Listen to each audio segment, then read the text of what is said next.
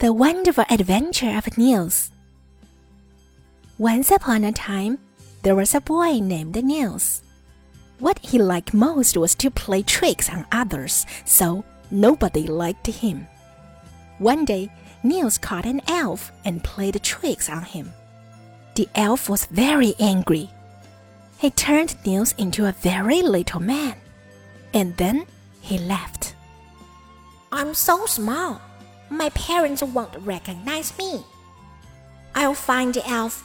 He must turn me back to my original size. Nils asked animals where the elf went, but they wouldn't tell him because Nils had played tricks on them too. Nils was very sad. He sat down on a wall and looked at the sky.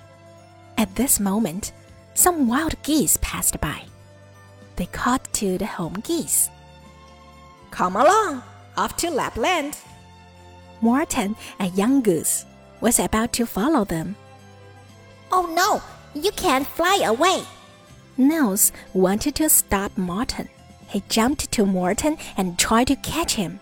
But right then, Morten flew up. Nils was taken up into the sky. Soon, Morten began to fall behind the wild geese, but he wouldn't give up.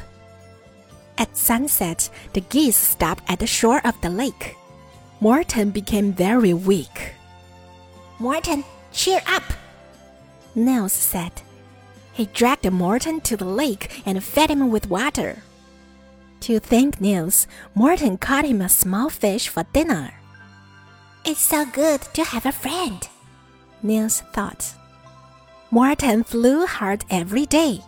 The wild geese began to like Morten but they still didn't like Nils because he was a human.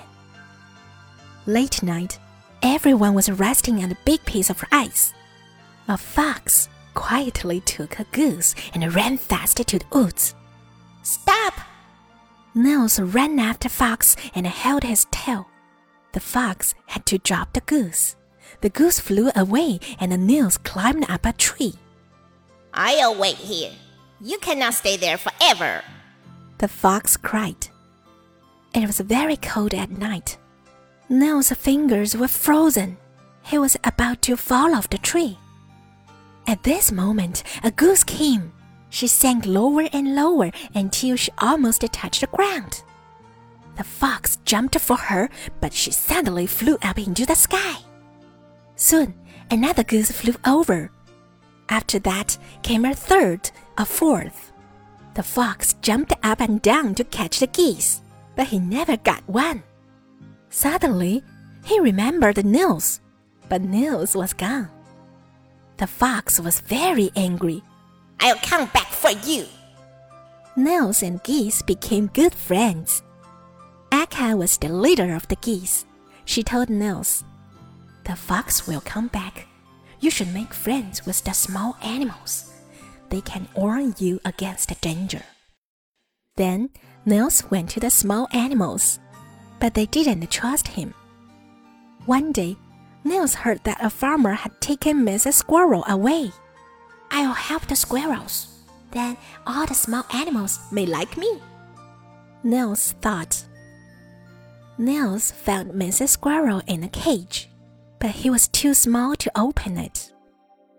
Mrs. Squirrel cried sadly. My babies will starve to death. Nils brought the baby to Mrs. Squirrel. The farmer's wife saw this and said to the farmer, An elf is helping a squirrel. Let's set her free, or the elf will get angry. With Nils' help, Mrs. Squirrel got back home safely. After that, the small animals began to like Nils. One day, Nils and geese came to the Ronneby River. The fox was there too. He tried to hunt them. The fox said to Akka, If you give Nils to me, I'll never hunt you anymore. But Akka said, We won't give him to you. We will give our lives for him. Hearing the words, Nils felt deeply touched. Nils and geese were together all the time. He felt very happy. Morten found a beautiful girlfriend, Grey Goose Dunfin. One day, Nils was looking for nuts in the forest. Suddenly, someone caught him and lifted him up. He turned around. It was the crows. What do you want? Let me go. Nils struggled and shouted for help. One of the crows shook him back and forth. Nils passed out. Nils woke up and found himself in the cabin. He looked around. There was a box of matches on the table and some bread on the wall. Nils was so hungry. Then he ate up the bread. The matches may be useful.